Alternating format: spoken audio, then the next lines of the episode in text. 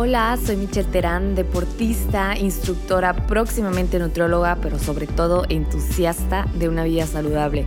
Busco compartir evidencia y experiencias para mejorar continuamente nuestra salud, en donde no solo aprenderemos qué comer y por qué, sino que juntos, con herramientas de aprendizajes, cambiaremos nuestra perspectiva para lograr así esa vida balanceada y plena que tanto deseamos. Hola, hola, ¿cómo les va? Espero que estén muy bien el día de hoy. Bienvenidos a este segundo episodio de 105 por su servidora Michelle Terán. No saben lo feliz que estoy con las respuestas que tuve del primer episodio. Gracias a todas esas personas que se tomaron el tiempo de escribirme, de desearme lo mejor, de retroalimentarme, porque esto, acuérdense que es por y para ustedes y de hecho, la semana pasada hice una encuesta en Instagram sobre cada qué tanto les gustaría que subiera un nuevo episodio. Y me dio mucho gusto ver que la mayoría me contestó que cada semana. Eso quiere decir que pues les gustó el contenido, que quieren seguir escuchando más seguido. Y no me queda nada más que agradecer por todo su apoyo, pero en realidad también muchas gracias a esas personas que me pusieron que cada dos semanas, porque yo ya sabía que quería subir mínimo cada dos, cada dos semanas o al menos asegurarme que sea cual sea la fecha, el contenido fuera de calidad. Y la calidad lleva tiempo. Entonces es mucho trabajo, mucha lectura, mucho esfuerzo y yo quiero darles lo mejor. Y bueno, este episodio tiene mucha relación con el episodio anterior porque si se fijaron, hablamos sobre Kaizen, sobre el cambio, de que nosotros somos los que elegimos el camino para ser mejor y terminamos con la pregunta de qué podemos hacer un poco mejor la próxima vez, de qué cosa pequeña es lo que podíamos empezar a hacer para mejorar. Y en realidad esta fue como la teoría, fueron como las ideas y los planes nada más. Nos hicimos la pregunta, pero ¿quién de ustedes, y quiero que sean súper honestos, si gustan compartírmelo, les voy a dejar el correo en la descripción o mis redes sociales para que me puedan mandar mensaje, ¿quién de ustedes eso que dijo que iban a cambiar realmente lo hizo, realmente lo cambió. ¿Y quién nada más se quedó con la idea? O sea, ¿quién nomás dijo y no hizo nada? Porque lamento decirles que las ideas no valen nada si no van acompañadas con una puesta en práctica. Por ejemplo, vemos que queremos ser como alguien, pero ¿qué hacemos para lograrlo? Para ser como esa persona. ¿Qué hace él y qué haces tú? En CrossFit es súper común que pase esto, que somos súper buenos para juzgar, porque vemos a una mujer crossfitera súper fuerte, súper musculosa, y dicen, ay, no, no me voy a meter a CrossFit porque no me quiero poner como ella. Oye, para estar como ella son sacrificios y entrenamientos y muchísimo trabajo detrás, que no estamos dispuestos a hacer todo eso para estar como esa persona. O sea, no vamos a tener ese cuerpo de la noche a la mañana. Yo tengo dos años haciendo CrossFit. Digo, todo este año no he hecho nada relacionado a eso, pero el primer año cuando yo entré me metí de lleno y me quise dedicar a eso. Y nunca vi que me acercara un poquito al cuerpo de cualquiera de las dotir. Entonces eso quiere decir que no es un año, ni tres, ni cinco, es, son muchos años a full en esto. Pero entonces, ¿qué vamos a hacer para ser la persona que queremos ser? Una vez que nos preguntamos qué es lo que queremos cambiar, empezamos en un proceso llamado el ciclo de Deming, que esto es lo que va a alimentar a Kaizen. Son cuatro sencillos pasos para la mejora continua, que son plan, do, check y act.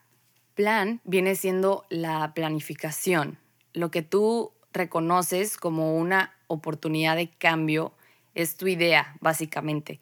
El do ya es el hacer, el poner en marcha ese plan. Check es comprobar los resultados de lo que ya hiciste e identificar lo que se aprendió. Y el último paso, act, es actuar en consecuencia, es decir, te funcionó o no ese plan. Si no te funcionó, vas a repetir el ciclo con otro plan. Acuérdense que si el plan no funciona, hay que cambiar el plan, pero no la meta. Este ciclo va a ser una herramienta para traducir la idea que tuviste, el plan o la cosa que querías cambiar en un resultado, porque todo es resultado de una idea. Y una vez que tengamos las respuestas de esa transición del paso 3 al paso 4 para volver a empezar otro ciclo, hay que repasarlas, porque a menudo van a estar equivocadas y no pasa nada. O sea, vamos a empezar ese ciclo una y otra vez. Simplemente esto es una parte del proceso para encontrar la solución. El fracaso, el equivocarnos, nos va a permitir redefinir una idea una y otra vez hasta poder encontrar la solución que funcione. James Dyson, el de las aspiradoras y las secadoras Dyson, probó 1526 prototipos para poder obtener los resultados que quería. Es decir, le dio 1526 vueltas a este ciclo. Y ahora su empresa está valorada en 4 mil millones de dólares. Y la clave aquí fue perseverancia. ¿Qué hubiera pasado, imagínense, si se hubiera rendido en el intento 1525? Que le quedaba uno solamente. Si no lo hubiera hecho, no hubiera sabido todo el tiempo que una persona se ahorra para peinarse con sus máquinas o para limpiar una casa. Pero bueno, cuando asumimos entonces los fracasos como un mecanismo de aprendizaje, nos pueden ayudar a crecer porque nos van a servir como una lección y nos van a guiar hacia donde queremos. Pero para fracasar primero tenemos que empezar a hacer algo. Entonces, en este episodio vamos a hacer una actividad, vamos a poner en práctica toda la teoría que hemos visto quiero que tomes una pluma y un papel. Si estás escuchando esto caminando en el carro y no tienes acceso, no lo escribas en el celular ni en la compu. Quiero que cuando puedas te tomes el tiempo de agarrar la pluma y el papel y escribirlo. Porque cuando escribimos a mano le damos vida a nuestros pensamientos. Hay muchos estudios que dicen que el escribir va a activar múltiples regiones del cerebro simultáneamente y la información la vamos a retener más tiempo que si la tecleamos.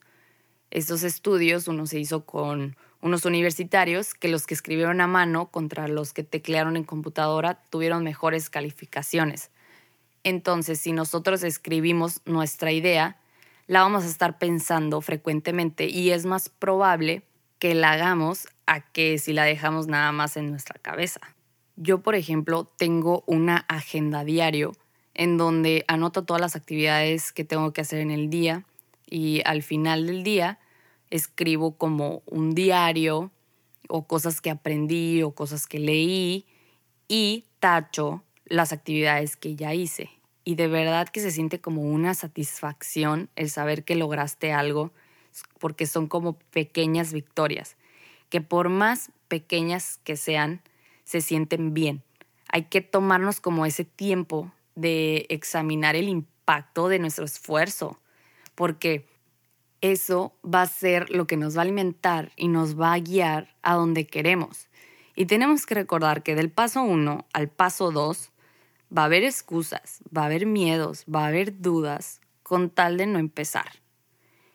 Y nuestras acciones van a determinar nuestro destino, lo vuelvo a repetir. En gran parte va a depender de nosotros si tenemos salud, si tenemos enfermedad, si tenemos dolor, si tenemos placer, si tenemos alegría o tenemos miseria.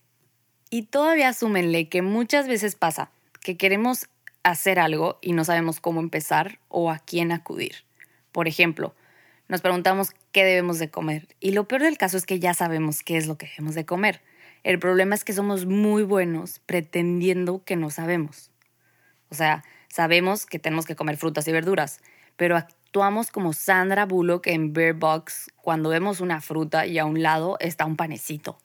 O sea, sabemos que nos tenemos que comer la fruta porque no hemos comido en una semana esa fruta, pero aún así nos vamos contra el panecito. O sea, no nos creemos capaces de cambiar nosotros solos. Como no tienes un nutriólogo o como no se ha encontrado ese nutriólogo que quieres, no puedes comerte tus tres porciones de fruta porque no te ha dicho el nutriólogo. Nosotros mismos nos limitamos. Y limitarnos no es nada más que una mentalidad que muchas personas buenas practican diariamente, hasta que se convierte como en una realidad. Nos la creemos de que no podemos solos y que necesitamos a alguien. Claro, muchas ocasiones no podemos hacer las cosas solos, o sea, necesitamos una ayuda, pero al menos hay que empezar por lo que podemos controlar, por lo que está en nuestras posibilidades. Entonces, tenemos que hacer para ser. Porque cuando empezamos a hacer cosas por nuestro bien, nos empiezan a llegar oportunidades y las puertas se nos empiezan a abrir sin que nosotros las busquemos. Y de verdad que tengo varios ejemplos que les quiero compartir porque me di cuenta que esto es súper real. Yo fui ciclista mucho tiempo de alto rendimiento a tal grado que me tuve que salir de mi casa para dedicarme de lleno a esto. Me fui a vivir a otra ciudad. Pero cuando entré a la carrera me devolví a mi casa. Entonces como dejé de competir en ciclismo, pero ahora lo que quería era como entrenar físico, me metí al gimnasio, pero no sabía cómo entrenar correctamente y no tenía ningún instructor o ningún coach, entrenador o que me dijera cómo hacerlo. Entonces lo que hice, tomé una certificación para ser instructora de físico-culturismo y fitness para yo aprender, no tanto por ser instructora, lo hice por mí, para yo hacer correctamente los ejercicios y saber cómo entrenar. Y pasados los meses de certificarme y de estar entrenando, me llega una oportunidad de trabajo para ser instructora en un gimnasio, porque uno de mis compañeros con los que tomé la certificación me recomendó.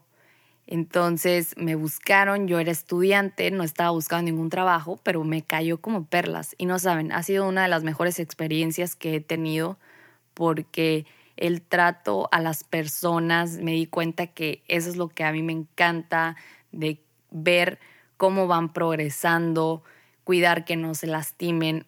No, el, el ser un instructor, el ser un coach, el ser un guía en algo que realmente a mí me gusta porque es el ejercicio, ha sido lo mejor que me ha pasado y tuve amistades ahí súper bonitas, súper buenas, que de verdad no estuviera aquí si no hubiera sido por esas amistades que hice en ese lugar. Y fue una oportunidad que yo no estaba buscando, pero como me preparé para eso, como estuve trabajando, como estuve haciendo algo para poder estar ahí, la pude aceptar y la pude tomar. Otro ejemplo que es muy reciente, como les mencionaba, yo empecé a practicar CrossFit y todos los días yo, los que me siguen, yo subía de que mis entrenamientos porque fue algo que encontré y me encantó. Fue una combinación como de todos los deportes que ya había hecho. Entonces yo estaba feliz y todos los días entrenaba súper feliz a las 5 de la mañana y grababa todos mis entrenamientos. Y como yo era muy constante subiendo mis videos entrenando, que juré que nadie le, tomaba importancia, un día me llegó un mensaje diciéndome que, oye, he visto lo que haces, ¿no te gustaría participar en Exatlón? Y la verdad es que ya me había llegado la oportunidad anteriormente, pero había dicho que no porque simplemente no se me daban los tiempos, la escuela, esto y el otro. Y dije, bueno, esta oportunidad no se presenta dos veces en tu vida, pues va. Aparte ya estaba en mi último semestre de la escuela, bla, bla, bla. Y dije, sí, sí, sí.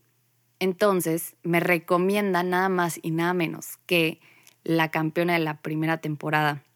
Y pues por supuesto que me hablaron para llevarme al casting, fui a Miami y al paso de los días, pues yo estaba esperando como respuesta y no me dice nada, no me dice nada. Y yo, bueno, me voy a inscribir al mi último semestre de la escuela. Empiezo clases y al cuarto día me llega un mensaje diciéndome que, oye, ha sido seleccionada para ser participante de Exatlón y bla, bla, bla, y así. Y ya había empezado el programa, o sea, yo creí que ya no me iban a hablar. Pero bueno, me hablaron y a los dos días yo estaba en República Dominicana en la competencia más feroz del planeta, Exatlón, Estados Unidos. Y la verdad es que ha sido de las mejores experiencias que he vivido. Luego les voy a platicar un poquito más si quieren saber. Les puedo grabar un podcast, otro episodio, lo que quieran. Pero se va a escuchar un poco dramático, pero la persona que soy yo ahorita es en gran parte lo que viví y lo que aprendí en Exatlón.